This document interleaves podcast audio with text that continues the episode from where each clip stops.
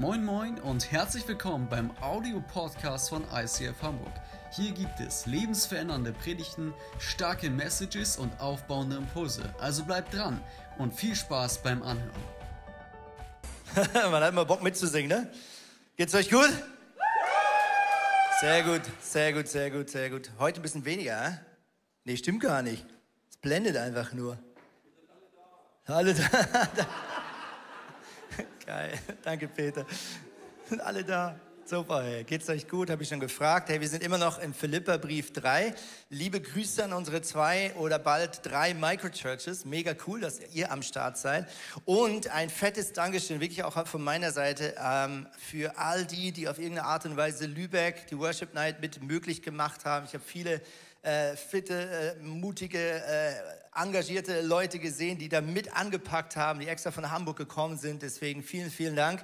Und wir sind wirklich überwältigt von der Resonanz. Wir waren auch mega äh, geflasht von ähm, der Gastfreundschaft auch anderer Kirchen. Das ist für uns überhaupt nicht selbstverständlich. Ich habe drei Pastoren getroffen, die extra dem Abend einfach nur gekommen sind, um uns persönlich in dieser Stadt willkommen zu heißen und zu sagen, hey, ihr gehört hier hin, danke, dass ihr mit am Start seid. Und ich fand das so äh, äh einfach ehrenvoll und deswegen äh, auch von meiner Seite ein Riesendanke. Wir sind mega, mega gespannt, was Gott tun wird in dieser Stadt.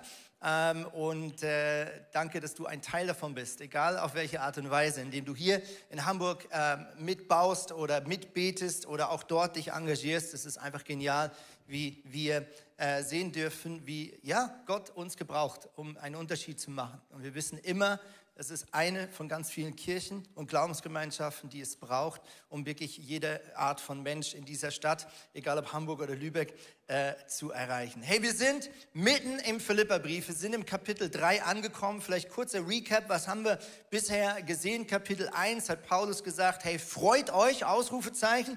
Und er hat uns gute Gründe genannt, warum wir uns freuen dürfen. Im Kapitel 2 ist er ein bisschen aufs Thema Einheit eingegangen. Das haben wir letzte Woche angeschaut und wir haben äh, realisiert, Einheit bedeutet gar nicht, dass man immer der gleichen Meinung sein muss, sondern Einheit bedeutet, dass man im Herzen eine Kultur der Demut hat. Und äh, damit geht es eigentlich im Kapitel 3 eins zu eins weiter. Man könnte eigentlich sagen, es geht wieder um Freunde und es geht wieder um Demut. Und lass uns mal in den Text hineinschauen und äh, versuch wirklich möglichst viel mitzukriegen, mitzufassen. Wir lesen aus der NGÜ, also wenn du danach nachschlagen willst, auch während der Predigt und vielleicht in deine eigene Bibel schauen willst, zu Hause oder hier im Saal, NGÜ ist die Übersetzung, von der wir heute lesen. Let's go. Vor allem, liebe Geschwister, freut euch darüber, dass ihr mit dem Herrn verbunden seid. Was ich euch im Folgenden schreibe, sind Dinge, die ich euch schon früher gesagt habe. Mir macht es nichts aus, mich zu wiederholen, und euch gibt es eine umso größere Sicherheit im Glauben. Nehmt euch in Acht vor den unreinen Hunden. Nehmt euch in Acht vor den Unheilstiftern. Nehmt euch in Acht vor denen, die letztlich nicht beschneiden, sondern verstümmeln. Die wirklich Beschnittenen sind wir, denn wir dienen Gott unter der Leitung seines Geistes und vertrauen nicht auf unsere Vorrechte und auf eigene Leistungen, sondern auf Jesus Christus. Er ist unser ganzer Stolz. Dabei hätte gerade ich allen Grund, mich auf Vorrechte und Leistungen zu verlassen. Wenn andere meinen, sie könnten auf solche Dinge bauen, ich könnte es noch viel mehr. Ich wurde, wie es das Gesetz des Mose vorschreibt, acht Tage nach meiner Geburt beschnitten. Ich bin meiner Herkunft nach ein Israelit, ein Angehöriger des Stammes Benjamin, ein Hebräer mit rein hebräischen Vorfahren. Meine Treue zum Gesetz zeigte sich darin, dass ich zu den Pharisäern gehörte und in meinem Eifer für das Gesetz zu kämpfen, ging ich so weit, dass ich die Gemeinde verfolgte. Ja, was die vom Gesetz geforderte Gerechtigkeit betrifft, war mein Verhalten tadellos. Doch genau die Dinge, die ich damals für einen Gewinn hielt, haben mir, wenn ich es von Christus her ansehe, nichts als Verlust gebracht.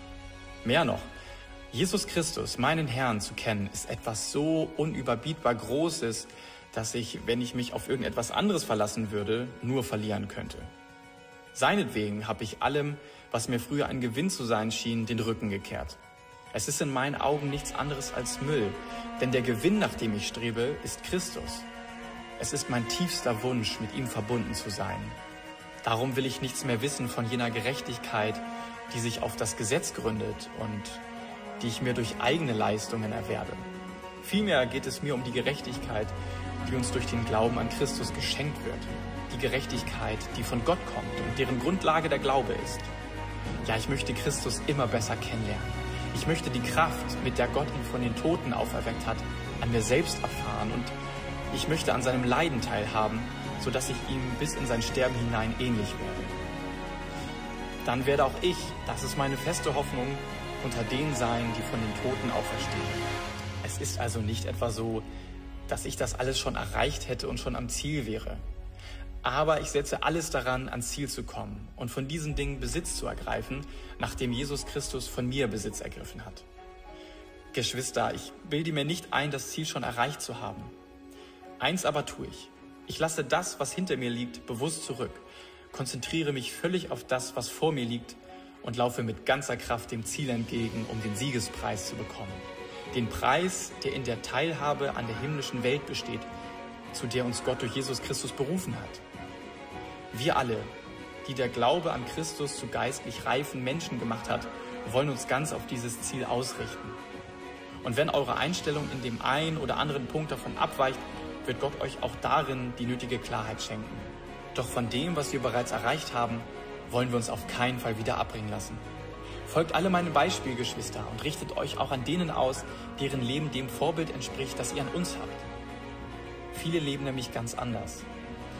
Ich habe euch schon oft vor ihnen gewarnt und auch jetzt kann ich nur unter Tränen von ihnen reden. Sie sind Feinde des Kreuzes Christi und sie enden im Verderben. Ihr Gott sind ihre eigenen Begierden und sie sind stolz auf Dinge, für die sie sich eigentlich schämen müssten. Das Einzige, was sie interessiert, ist diese irdische Welt. Wir dagegen sind Bürger des Himmels und vom Himmel her erwarten wir auch unseren Retter, Jesus Christus, den Herrn. Er wird unseren unvollkommenen Körper umwandeln und wird ihn seinem eigenen Körper gleich machen, der Gottes Herrlichkeit widerspiegelt. Er hat die Macht dazu, genauso wie er auch die Macht hat, das ganze Universum seiner Herrschaft zu unterstellen.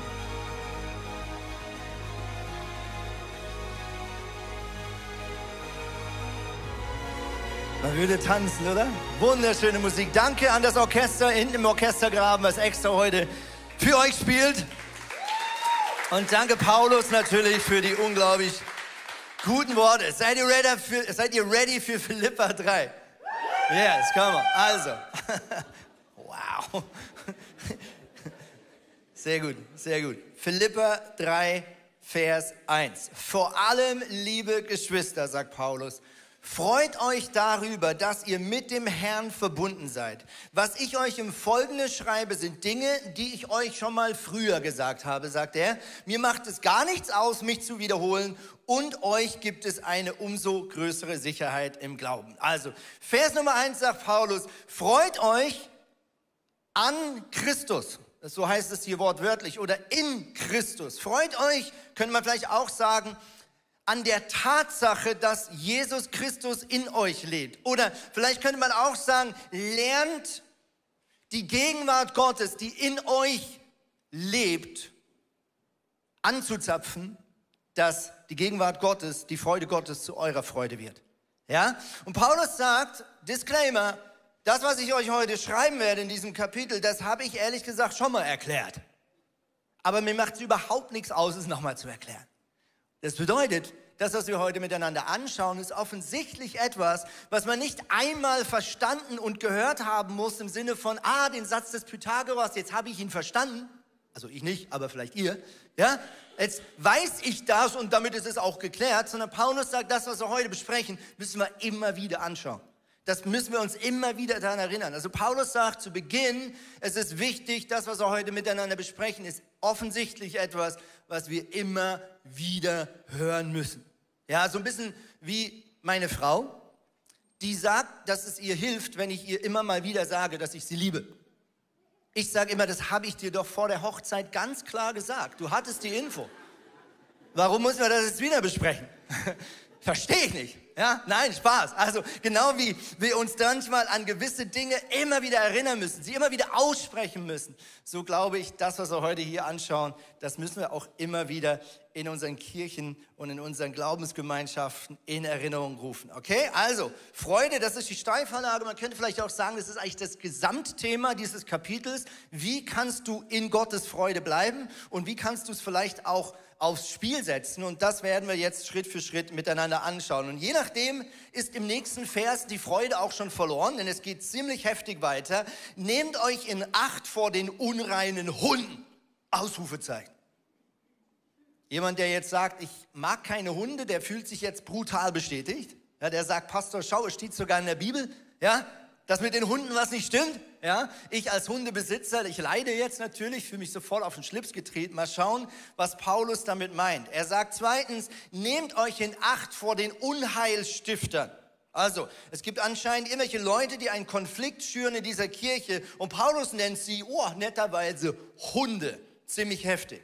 Drittens, nehmt euch in Acht vor denen, die letztlich nicht beschneiden, sondern verstümmeln. Oh, heftige Ausdrucksweise. Paulus, komm mal runter, ey. Was ist los mit dir heute? Nicht gut gelaunt oder was? Ja, könnte man meinen, oder? Paulus wird ziemlich straight. Und ich glaube, dass Paulus hier eigentlich eine Art Falle aufstellt. Warum? Wenn er Hunde benutzt in einem jüdischen Kontext, wir erinnern uns, haben am Anfang angeschaut, die ersten Leute, die sich bekehrt haben in dieser Stadt, in Philippi, waren vor allem jüdischer Abstammung, also, aus dem alttestamentlichen Kontext herkommend sozusagen. Sie waren in dieser Stadt und wir haben gelesen, ganz am Anfang, Apostelgeschichte 16, mit uns erzählt, Paulus ging bewusst an die Orte, wo die Juden in dieser Stadt ihren Gott, Jahwe, angebetet haben und hat dort angefangen, das Evangelium als erstes zu verkünden, okay?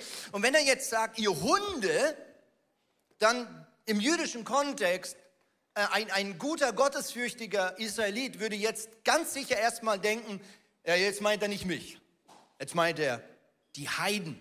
Ja, also die, die ohne Gott leben, Menschen aus anderen Völkern, die bewusst nicht diesem Yahweh nachfolgen. Ja, jetzt meint er Hunde. Warum? Hunde im Alten Testament oder allgemein im biblischen Kontext ist eher ein Sinnbild für Unreinheit. Also Hunde waren damals auf dem Müllhalden unterwegs, sie haben vielleicht äh, ähm, ja, Kadaver gegessen und so weiter. Mit anderen Worten, es galt als ein unreines Tier. Da, wo Hunde waren, da war da war nicht Gottes Segen zu Hause, da war eher Gottes Fluch zu Hause.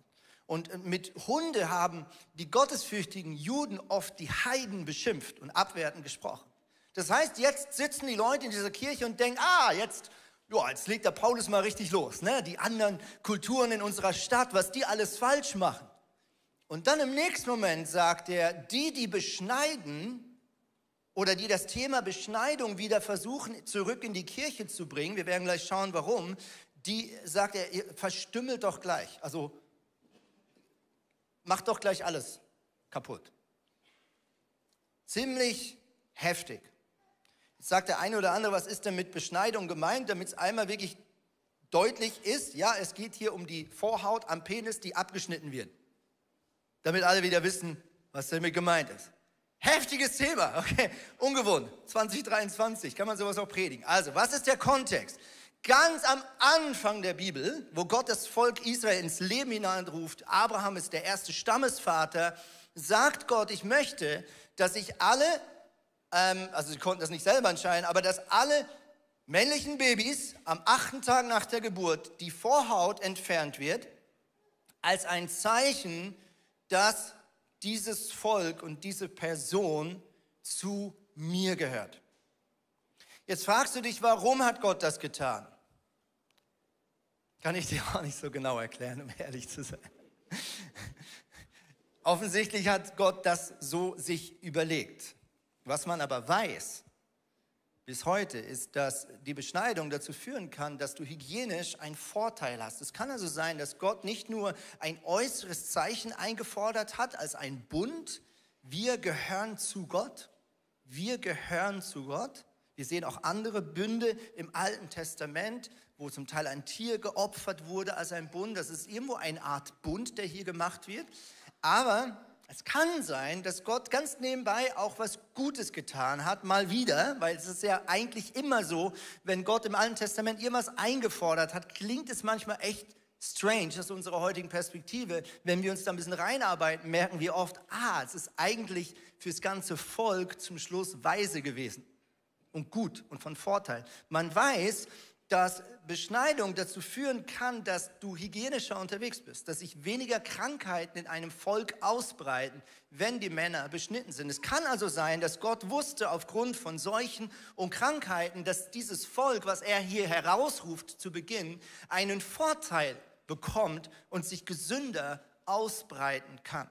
Kann sein, reine Spekulation, also ist jetzt nicht biblisch so ausgesagt, aber ich bin der tiefsten Überzeugung, wenn Gott irgendwas im Alten Testament eingefordert hat, so schräg es manchmal klingt, wenn wir uns da reinknien und es verstehen wollen, dann merken wir sehr oft, dass zum Schluss es eben auch gut war, sich an dieses Prinzip zu halten, selbst wenn es vielleicht im ersten Moment für uns ein bisschen strange ist. So, jetzt denkst du, was will jetzt der Pastor hier vorne? Will er jetzt dafür plädieren, dass sich alle doch wieder beschneiden lassen? Nein, das ist nämlich genau das Thema in dieser Kirche. Was ist nämlich passiert? Die gläubigen Juden, die beschnitten waren, hatten irgendwie auf Dauer doch so ein kleines Problem damit, dass die anderen Kulturen, die dieser Gemeinde zum Glauben kamen, mit denen sie zum Abendmahl gefeiert haben, irgendwie jetzt einfach nicht beschnitten werden müssen. Also hier war ein gottesfürchtiges Volk, die Beschneidung war ein Zeichen, dass du zu Gott gehörst, ja, und jetzt plötzlich kommen die Griechen und die Römer und all die anderen Kulturen, die in dieser Stadt zusammenkamen, es war eine römische Kolonie, und, und die sind einfach auch Teil der Familie Gottes. Also wir haben hier Schnippschnapp und die einfach, ja, fühlt sich irgendwie unfair an. Und irgendwie hat sich offensichtlich in dieser Kirche so ein Gerücht verbreitet, naja, also wenn du so wirklich so richtiger Christ sein musst, so wirklich, so ganz, dann äh, musst du halt doch. Und Paulus ähm, offensichtlich ist ziemlich sauer. Ja, und ballert hier ziemlich heftig raus und sagt, hey, auf gar keinen Fall dulde ich, dass diese Theorie und diese Denkweise, was steckt nämlich dahinter? Dahinter steckt letztlich wieder ein Denken, dass wir menschliche Leistungen erbringen müssen, um von Gott angenommen zu werden. Deswegen ist Paulus picky. Es geht nicht zum Schluss um die Frage der Beschneidung. Es geht darum, dass eine, ein Denken in dieser Kirche entsteht. Naja, das Kreuz von Jesus war ein guter Anfang, dass er gestorben und auferstanden ist. Hey, well done, Jesus. Und wenn ich dir jetzt auch noch ein bisschen helfe mit meinen guten Taten, mit meinen guten Werken, mit meiner Gottesfurcht, naja, dann zusammen schaffen wir es wahrscheinlich in den Himmel. Ja? Und Paulus sagt, nein. Dieses Evangelium, was ich euch gepredigt hatte, sagt, Jesus ist der Weg, die Wahrheit und das Leben und alleine er ist die Tür zum Vater. Und meine Werke und das, was ich tue, äußerlich, innerlich, an irgendwelchen Opfern, reicht niemals aus. Egal wie groß deine Leiter ist, ob sie zwei Tritte hat oder 47 Tritte. Keine Leiter ist lang genug, dass der Mensch aus eigener Kraft zu Gott kommen kann. Und Paulus sagt, Dankeschön, Mensch klatschen dann richtig. So, und jetzt sagt er weiter, Vers 3, die wirklich Beschnittenen sind wir, denn wir dienen Gott unter der Leitung seines Geistes. Also wir dienen Gott nicht, um, um angenommen zu werden, sondern wir dienen Gott aus einer persönlichen, authentischen Beziehung zu einer Freundschaft, aus einem Gott, der in mir lebt und sich ausbreitet, mich verändert. Wir dienen Christus aus dieser Existenz heraus. Und wir vertrauen eben nicht auf unsere Vorrechte. Und wir vertrauen nicht auf eigene Leistung, sondern allein auf Jesus Christus. Er ist unser ganzer Stolz. Also Paulus sagt, liebe, liebe Leute, wenn ihr stolz seid, dass ihr jetzt irgendwo einen Plus habt oder irgendwas besser gemacht habt als die anderen Völker und die anderen Kulturen oder dass ihr schon länger ein gottesfürchtiges Leben lebt, wenn ihr denkt, ihr seid deswegen etwas Besseres, Game over, sofort. Ende aus die Maus. Hört auf mit dem Scheiß. Der einzige verdiente Stolz, den ihr habt in eurem Leben, ist das Kreuz. Der einzige, was wir stolz sein können, ist, dass Jesus Christus uns erlöst hat. Nicht, weil wir es verdient haben, nicht, weil wir gute Menschen sind, nicht, weil wir alles richtig machen, sondern weil er uns trotz unserer Fehler über alles liebt und den höchsten Preis bezahlt hat, den man überhaupt bezahlen kann. Was wir hier sehen, und das ist echt spannend, Paulus nennt die religiösen Anführer, die hier wieder eine Gesetzlichkeit, eine Werksgerechtigkeit in die Kirche reinbringen. Paulus steckt diese gottesfürchtigen Leute in einen Topf mit ganz den Leuten hier drüben. Wir haben vorhin gehört, Hunde galten als, als ein Ausdruck für Menschen, die bewusst ohne Gott leben wollen. Und Paulus sagt, ihr da drüben, ihr seid genauso schlimm wie die. Ich stecke euch in einen Topf, weil im Kern ist es genau der gleiche Scheiß. Werden wir gleich sehen. Also Paulus wehrt sich immer wieder in der Kirchenlandschaft. Entweder gegen Säkularisierung, das bedeutet, dass wir anfangen, die Wertmaßstäbe unserer Gesellschaft, also der Welt sozusagen, ähm, zu übertragen ins Reich Gottes und sagen, naja, steht zwar in der Bibel, aber das kann ja nicht sein, weil irgendwie es machen alle, es fühlt sich wie richtig an, deswegen lass uns einfach sagen, dass das so irgendwie nicht gemeint ist.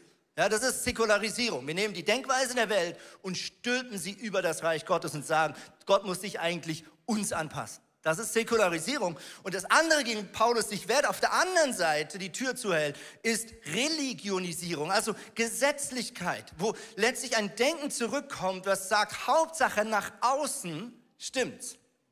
Hauptsache nach außen lebst du ein Leben nach gewissen Regeln. Und wenn du gewisse Kriterien einhältst und so und so viel Mal in die Kirche kommst und das und das und das machst, dann bist du einer von den Guten und sonst bist du einer von den Schlechten. Paulus sagt, wenn du so denkst, bist du genauso schlimm wie die da drüben.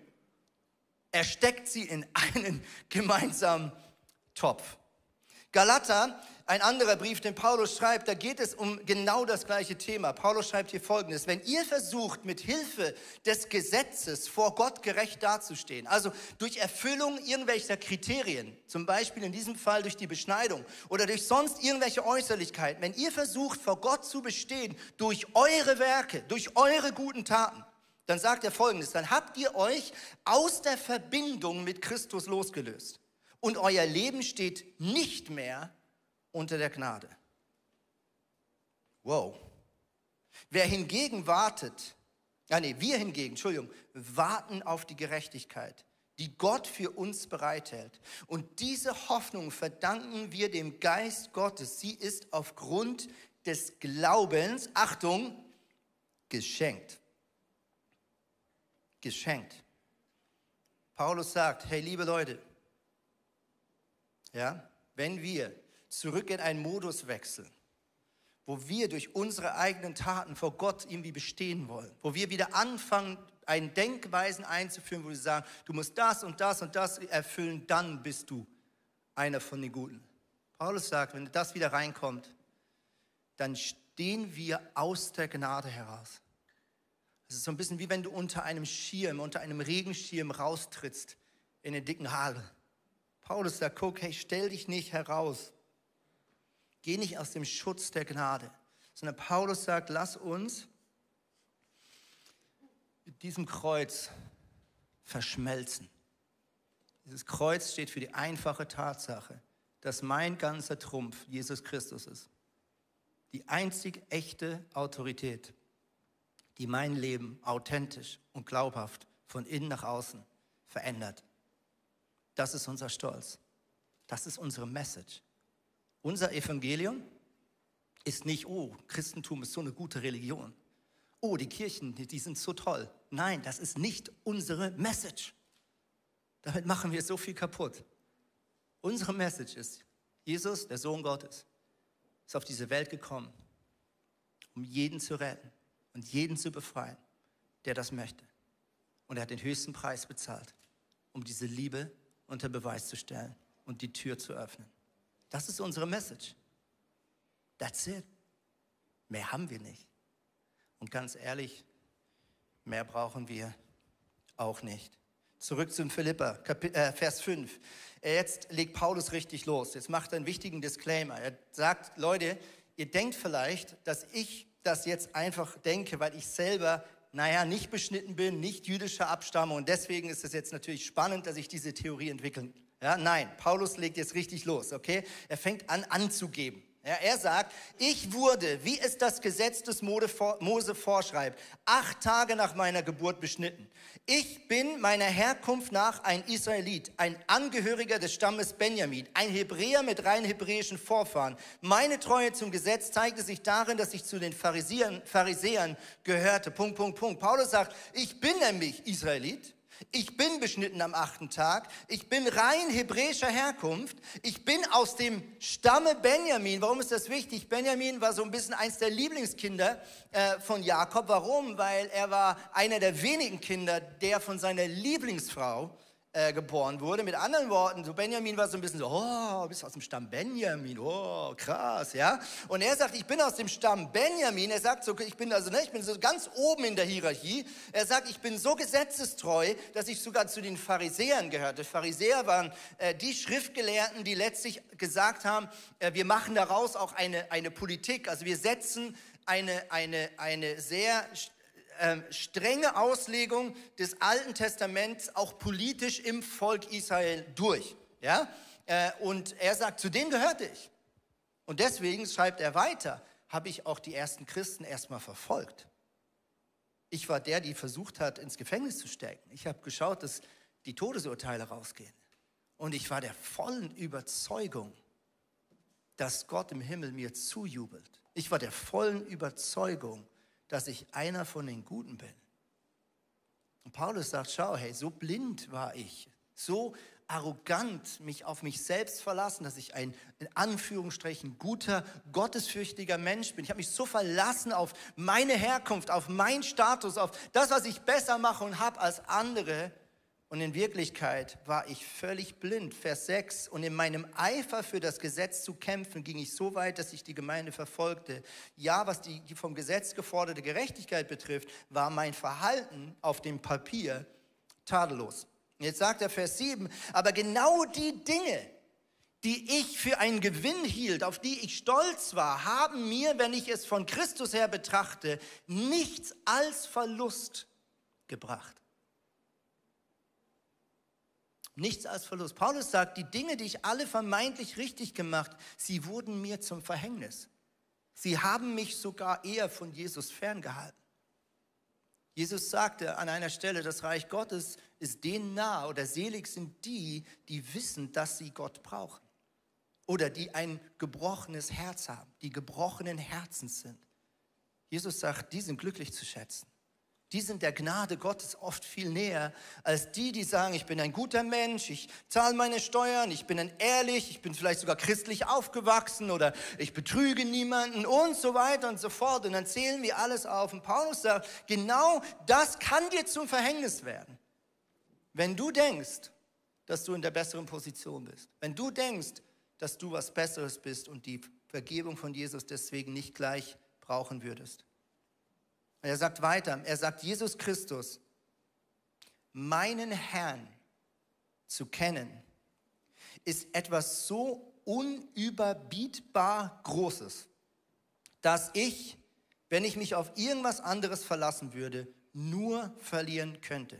Seinetwegen habe ich allem, was mir früher ein Gewinn zu sein schien, den Rücken gekehrt. Es ist in meinen Augen nichts anderes als Müll. Denn der Gewinn, nach dem ich strebe, ist Christus. Es ist mein tiefster Wunsch, mit ihm verbunden zu sein. Paulus sagt, hey, mit Jesus persönlich verbunden zu sein, seine Gegenwart zu erleben in dieser Gefängniszelle in Rom, ist so viel wichtiger, schöner dass alles andere, was wir in diesem Leben nachjagen, einfach komplett verblasst. Ich würde alles andere hergeben, aber nicht meine Verbundenheit mit Jesus.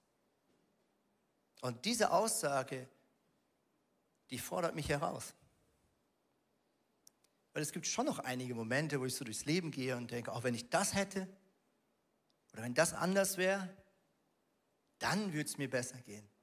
Paulus sagt, all diese Gadgets im Leben, es ist alles Müll. Und eigentlich sagt er gar nicht Müll. Das Wort, was er hier benutzt, ist jetzt richtig eklig, ist folgendes. Ich habe mal das mitgebracht von meinem Hund. Er sagt, es ist Scheiße. Kot. Luther, 15. Jahrhundert, hat sich getraut, den Satz folgendermaßen zu übersetzen. Er sagt, und ich achte es für Kot, für Scheiße, auf das ich Christus gewinne. Wahrscheinlich sagt er das, weil er immer noch so ein bisschen in diesem Mode ist mit dem Hund. Ja? Paulus hat noch die Metapher im Kopf. Okay, ich glaube, ich tue das wieder weg, sonst hört mir keine Sau mehr zu. Ist nicht echt. riecht brutal synthetisch, um ehrlich zu sein. Und das ist krass, ja. Ich glaube, Paulus, wenn du über so Bibelstellen rüberstolperst, wo du denkst, boah, ey, was ist jetzt los? Boah, ist der hart, der Paulus. Mir ist aufgefallen, Paulus ist eigentlich immer dann hart. Nicht, wenn er zu den Menschen spricht, die Jesus suchen, die Jesus wollen, die Jesus nachfolgen wollen, sondern Paulus wird dann sehr hart in seiner Aussprache. Erstens, wenn er zu religiösen Menschen spricht, also die denken, dass sie was Besseres sind, die sich letztlich auf sich etwas einbilden, die eigentlich denken, naja, aber ich, ne, also bin auch irgendwie toll, nicht nur der, also Jesus ist auch gut, aber ich bin halt auch, ne, Jesus, da wird Paulus mega hart und Paulus wird sehr hart, wenn uns das krasse Gegenteil geht, also wenn Menschen in die Kirche kommen, die bewusst andere Menschen davon abhalten wollen, den Willen Gottes zu tun. Und jetzt ist die Frage, warum tut das Gott? Ich glaube, ähm, dass es eine Komponente ist, die wir manchmal nicht verstehen. Ähm, Jesus liebt Menschen über alles. Jesus liebt dich und mich. Aber Liebe bedeutet auch, dass ich etwas Schützenwertes schütze.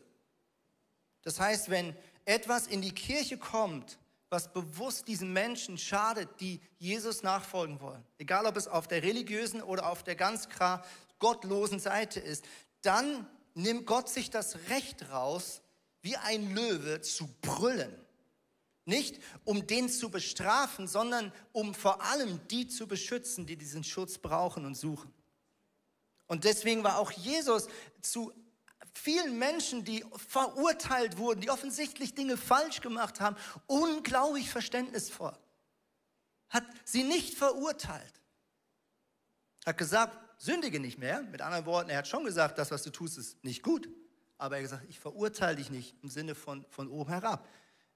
Und gleichzeitig konnte Jesus sehr, sehr scharf werden. Witzigerweise genau zu den Menschen, die dachten, sie wären was Besseres. Denen ist Jesus voll auf die Füße gestanden. Heftige Sprache, Polemik. Und genauso ist es bei Paulus, weil ihm geht es, glaube ich, nicht darum, jetzt den Menschen ihm was Böses zu tun. Hier ist nicht ein böser, jähzorniger, cholerischer Paulus am Werk, sondern es geht hier um Schutz. Es geht um Schutz. Und dann kann es manchmal nach außen hin hart und streng wirken, aber im Kern geht es darum, diese junge Gemeinde zu schützen von einer Denkweise, die auf Dauer das Leben und die Liebe und die Leidenschaft dieser Kirche kaputt machen werden. Hey, was sind eigene Werke? Was ist dieses Fleisch, was Paulus hier beschreibt? Ich glaube, das kann zum Beispiel sein, denn wir denken, wir kommen aus einem christlichen Elternhaus und denken, ja, das, dann bin ich irgendwie so einen Schritt voraus. Natürlich ist das ein Privileg, wenn du Eltern hast, die dich im Glauben großziehen. Aber das macht dich nicht besser und auch nicht automatisch bist du näher an Gott dran, um ehrlich zu sein. Dein Einsatz in der Kirche kann ein Stolz sein. Aber Gott, ich mache doch das und hier und ich bin bei denen, die morgens um sechs aufbauen. Bisschen was Besseres bin ich doch schon, oder? Nein. Gute Taten. Vielleicht eine Abgrenzung. Ich mache das nicht, ich mache das nicht, ich lüge nicht, ich klaue nicht, ich habe noch niemand umgebracht, deswegen bin ich schon irgendwie ein bisschen besser. Oder milde Taten, ich helfe doch anderen, ich gebe dem Obdachlosen, es macht mich doch irgendwie schon ein bisschen besser. Die Bibel sagt, vor Gott sind alle Menschen gleich. Jeder braucht Vergebung. Punkt, Punkt, Punkt, Punkt und nochmal Punkt. Solange du dich auf dich selbst und deine Leistung verlässt, verlierst du immer. Und immer in den Phasen, in denen ich in meinem Glauben in Selbstgerechtigkeit reinfalle, dauert es nicht lang, bis ich aus irgendeinem Grund in der Matsche liege, wörtlich gesprochen oder bildlich gesprochen, und merke, ach du Scheiße, ich stehe gerade aus der Gnade Gottes raus. Ich stehe aus diesem Schutz heraus. Deswegen, liebe Leute, lasst uns am Herz von Jesus dranbleiben. Vers 9, es ist mein tiefster Wunsch, mit ihm verbunden zu sein und zu bleiben.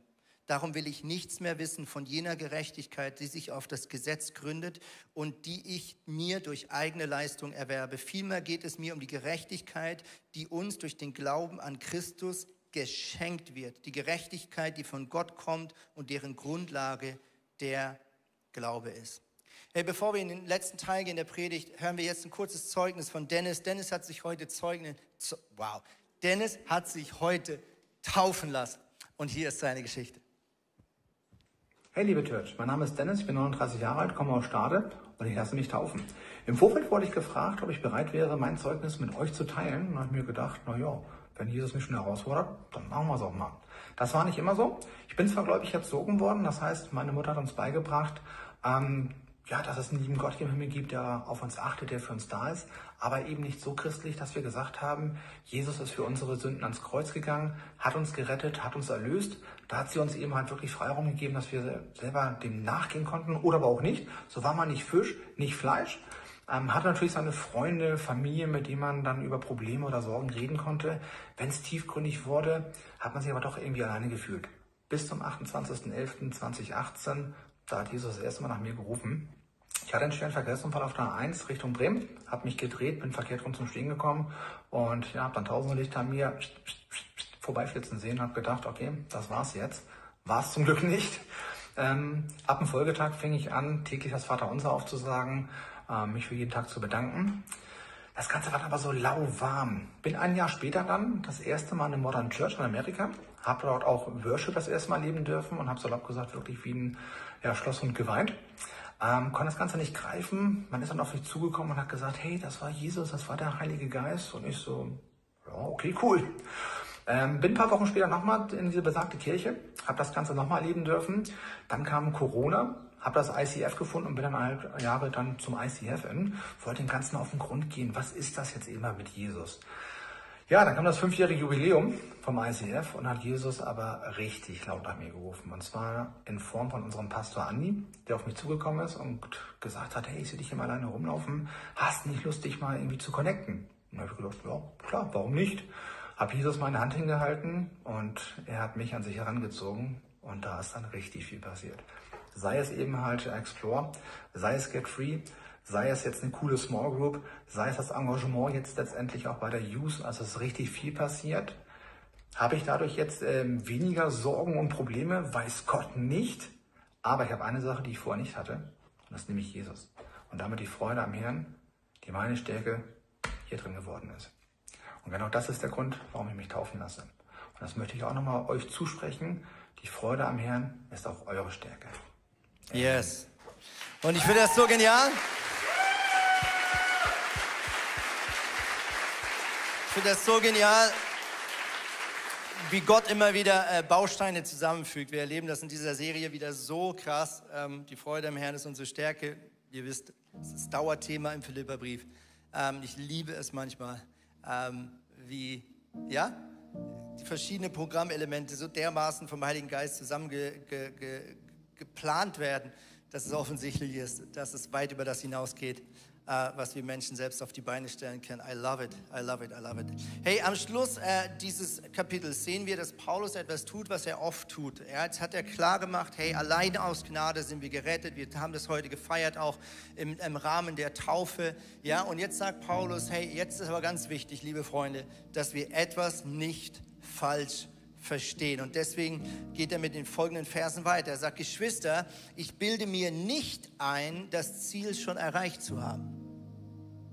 Eins aber tue ich, ich lasse das, was hinter mir liegt, bewusst zurück und konzentriere mich völlig auf das, was vor mir liegt. Ich laufe mit ganzer Kraft dem Ziel entgegen, um den Siegespreis zu bekommen, den Preis, der in der Teilhabe an der himmlischen Welt besteht, zu der uns Gott durch Jesus Christus gerufen hat schreibt er weiter, wir alle, die der Glaube an Christus zu geistlich reifen Menschen gemacht hat, wollen uns ganz auf dieses Ziel, nämlich geistlich reife Menschen zu werden, ausrichten. Und wenn eure Einstellung in dem einen oder anderen Punkt davon abweicht, wird Gott euch das darin schon noch die nötige Klarheit schenken. Ich finde es cool. Paulus sitzt da in seinem Gefängnis. Man merkt, er vertraut dem Wirken des Heiligen Geistes.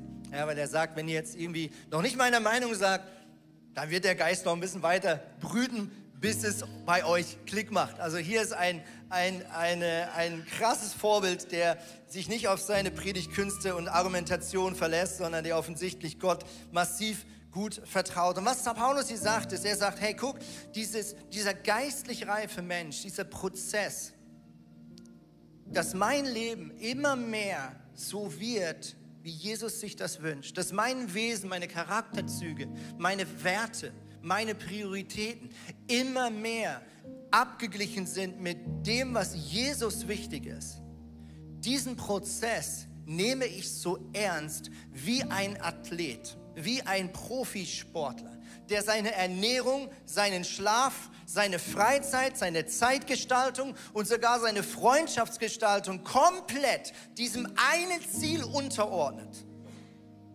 zu gewinnen. Und Paulus sagt nicht, es geht ums Gewinnen im Sinne von gegen die anderen zu gewinnen, sondern hier geht es darum, dass er ausdrücken will, ich, ich gebe, was ich tun kann. Und die Entscheidungen, die ich treffen kann, die nehme ich maximal ernst. Und Paulus macht hier sehr deutlich, schau, es gibt ein Missverständnis, was wir haben können, wenn wir über Gnade sprechen in unseren Kirchen, dass wir denken, ach, dann spielt es ja gar keine Rolle. Naja, also wenn Gott mir eh alle Sünden vergibt, dann ist ja gar nicht schlimm, wenn ich sündige. Kann ich aber weitermachen, haben mir ja vergeben. Geil. Nein, Paulus sagt, das wäre das größte Missverständnis. Das wäre billige Gnade. Deswegen siehst du in der Bibel und auch in, in der Kirche immer eine Spannung. Die Betonung von Gottes Gnade auf der einen Seite, aber auch immer wieder die Betonung von Gottes Heiligkeit auf der anderen. Und das ist wichtig. Stell mir vor, stell mir vor, du würdest in einer Bar irgendwo in Hamburg oder Schwedeneck oder Lübeck an einem Abend einen Mann kennenlernen und er erzählt dir folgende Geschichte. Er erzählt dir, hey, ich habe ein Unternehmen gegründet, es ging durch die Decke und ich habe es komplett vor die Wand gefahren. Habe Geld veruntreut, Steuern hinterzogen, meine Geschäftspartner komplett ähm, hinters Licht geführt. Ich habe alles falsch gemacht. Und ich habe diese Firma so dermaßen vor die Wand gefahren, dass ich mit einem 100 Millionen plus Betrag in den Schulden bin. Ich habe diese Firma so vor die Wand gefahren, ich war so hart verschuldet, ich wusste, es gibt keine Möglichkeit, so viel Geld den Rest meines Lebens je wieder zusammenzukriegen, dass ich diese Schuld abzahlen könnte. So am Arsch war ich. Bis ich eines Tages einen Mann kennengelernt habe, der war selber Multimilliardär. Und der hat gesagt, weißt du was? Ich übernehme deine komplette Schuld. Nicht nur das. Ich gehe sogar für eine gewisse Zeit ins Gefängnis, damit du da nicht rein musst, stellvertretend. Und weißt du was? Weil ich weiß, dass du nicht morgen und übermorgen in der Lage bist, immer gute Entscheidungen zu treffen finanziell. Und ich weiß, dass du auch in Zukunft noch wieder Schulden machen wirst und zwischendurch nicht gute Geschäfte abschließen wirst. Alles, was du in Zukunft geschäftsmäßig wieder vor die Wand fahren wirst, wo wieder Minus entsteht, übernehme ich auch noch. Ich habe ein Konto angelegt mit Millionen drauf und es wird auf jeden Fall reichen. Für alle Fehler, die du noch machen wirst. Und warum tue ich das? Weil ich so dermaßen an dich glaube und weil ich dich so dermaßen gern habe und dir unbedingt helfen möchte, dass du lernst, ein guter Geschäftsmann zu sein. Das alles erzählt dir dieser Mann in der Bar. Und du denkst, boah, was für eine Geschichte, ist ja crazy. Und jetzt kommt, und jetzt sagt dieser Mann, und weißt du was, das nutze ich schamlos aus ich mache Schulden, was das Zeug hält. Der Vollidiot. So geil. Ich kaufe mir einfach eine Villa aus Scheiß, wo ich das Geld nicht habe. Hey, er kommt dafür auf. Und du würdest sagen, boah, ey, was ist denn das für eine? Das kann doch nicht sein. Versteht ihr, diese Geschichte illustriert ein, vielleicht ein, ein, ein, ein wenig, wenn wir anfangen, Gottes Gnade auf die leichte Schulter zu nehmen und zu sagen, ah, ist ja eh dafür gestorben, wieder auferstanden, easy. Sache ist ja erledigt. Nein. Für diesen einen Fehler, für diesen einen Kompromiss muss jemand sterben. Du oder Jesus. So heftig sind unsere Fehler im Vergleich zur Heiligkeit Gottes. So zerstörerisch in letzter Konsequenz ist Sünde, was sie führt zu einem Abtötungsprozess, der mit dem Tod endet. Deswegen lass uns nicht den Fehler machen, Gnade billig in Anspruch zu nehmen. Lass uns nicht den Fehler machen, zu sagen, naja, dann spielt es ja eh keine Rolle. Vers 18. Jetzt geht Paulus in die Umsetzung und sagt, was er meint. Er sagt, viele nämlich leben ganz anders. Ich habe euch schon so oft vor ihnen gewarnt und auch jetzt kann ich nur unter Tränen von ihnen reden. Sie sind Feinde des Kreuzes Christi und sie enden im Verderben. Ihr Gott sind ihre eigenen Begierden. Wortwörtlich steht hier, ihr Gott ist ihr Bauch oder ihr Bauch ist ihr Gott. Und sie sind stolz auf Dinge, für die sie sich doch eigentlich schämen müssen. Das Einzige, was sie interessiert, ist diese irdische Welt und das, was diese Welt als groß und wichtig und nachahmenswert propagiert. Und jetzt sagt Paulus, wir aber, liebe Freunde, wir sind doch Bürger des Himmels und nicht Bürger dieser Welt. Und von diesem Himmel erwarten wir unseren Retter, Jesus Christus, unseren Herrn. Er wird unseren unvollkommenen Körper, all das, was jetzt noch nicht Gottes Willen entspricht, er wird es umwandeln und wird ihn in seinen eigenen Körper gleich machen, der Gottes Herrlichkeit widerspiegelt. Gott hat die Macht dazu, genauso wie er auch die Macht hat, das ganze Universum seiner Herrschaft zu unterstellen. Crazy. Paulus sagt, guck, es gibt eine Gefahr, eine Tendenz, dass wir unseren Bauch oder unser Bauchgefühl zum letzten Maßstab machen, was richtig und was falsch ist. Ihr Bauch ist ihr Gott. Vermutlich spielt Gott hier, so, äh, Paulus hier auch, auch diesen römischen Orgienkult an. Vielleicht könnt ihr euch an Asterix und Obelix erinnern, da wird das mal sehr bildlich illustriert, wie die sich da vollgestopft haben, Sexorgien und so weiter. Es war in der damaligen Zeit in dieser Stadt Philippi absolut aktuell. Und er sagt, guck, sie leben letztlich aus ihrem Bauch heraus, aus ihrem Hunger heraus, aus ihrem Durst heraus. Das, was einfach der alte Mensch sich danach sehnt, was sich irgendwie in dem Moment einfach richtig anfühlt, das machen sie zu ihrem Gott, das machen sie zu ihrem Wertmaßstab. Und Paulus wehrt sich dagegen und sagt, hey, zum Schluss, zum Schluss, lass uns bewusst sein, dass Jesus Christus nicht nur unser Freund ist, sondern auch unser Boss, unser Herr. Jesus Christus, unser Herr, heißt es hier. Herr steht immer für seine Macht, für seine Autorität. Jesus ist der, der sagt, was richtig ist. Deswegen versuchen wir in dieser Kirche immer wieder die Bibel, also das Wort Gottes, in den Mittelpunkt zu stellen und das, was der Heilige Geist damit dir und mir sagen möchte. Warum? Weil ich zutiefst davon überzeugt bin, dass ich das brauche, um unterscheiden zu können, wo ist vielleicht mein Bauch fehlgeleitet. Warum? Weil ich in einem Kontext lebe, wo alle anderen etwas auch tun oder für richtig halten, dass es sich einfach nicht falsch anfühlt. Verstehst du? Wenn du mit dem Strom mitschwimmst, dann spürst du keinen Widerstand mehr. Das ist manchmal das Dilemma, dass wir Menschen super blind werden können. Und wir wissen in der Kirchengeschichte, dass es das immer wieder gab. Dass gläubige Menschen blind wurden in ihrer Gesellschaft. Denkweisen und Mechanismen übernommen haben. Und deswegen ist es so wichtig, dass wir das Wort Gottes haben, dass wir es ernst nehmen, dass wir es nicht als verstaubt in uns Gestell stellen. Und dass wir sagen, Jesus, ich verstehe die Stelle nicht, fühlt sich irgendwie komisch und falsch an, aber dein Wille geschehe, nicht mein Wille. Dein Wille geschehe, nicht mein Wille.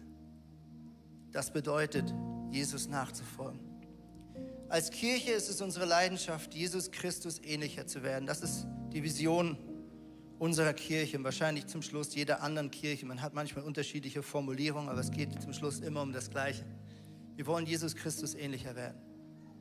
Und Paulus sagt, hey, zum Schluss, der Vollendungsprozess, der wird dann stattfinden, wenn das Leben auf dieser Erde aufhört. Dann sind wir endlich ganz wiederhergestellt. Aber lass uns den Prozess, das, was Jesus jetzt starten möchte, lass uns das so ernst nehmen wie ein Athlet im Stadion. Lass uns so die Entscheidung, die wir treffen können, die Kraft, die wir haben, die Mittel, die wir haben, die Prioritäten, die wir setzen können. Lass uns alles diesem einen Ziel unterwerfen, Jesus Christus ähnlicher zu werden.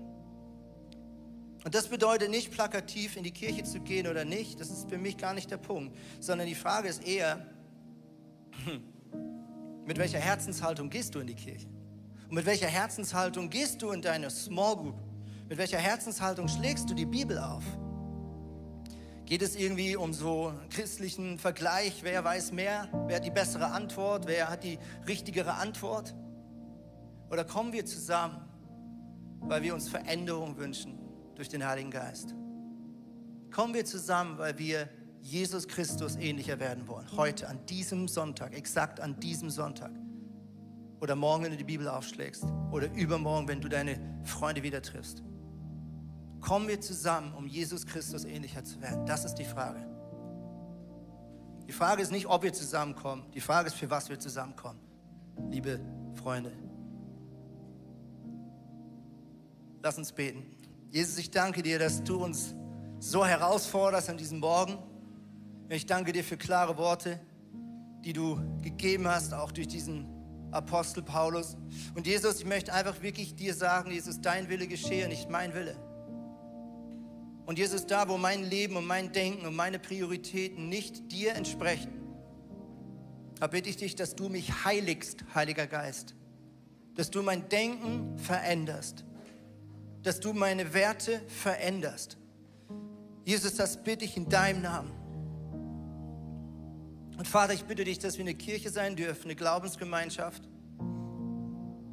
die zusammenkommt, nicht weil wir alle immer die gleiche Meinung haben, sondern die zusammenkommt, weil du unser Papa bist und weil wir dich an erster Stelle haben. Jesus, lass uns zusammenkommen und zusammenhalten, weil wir alle auf dich schauen. Und weil wir uns und die anderen sehen aus deinen Augen heraus, als geliebte Menschen. Das bete ich in deinem Namen, Jesus Christus. Amen. Amen. Komm, wir stehen auf, lass uns Gott die Ehre geben. Komm on.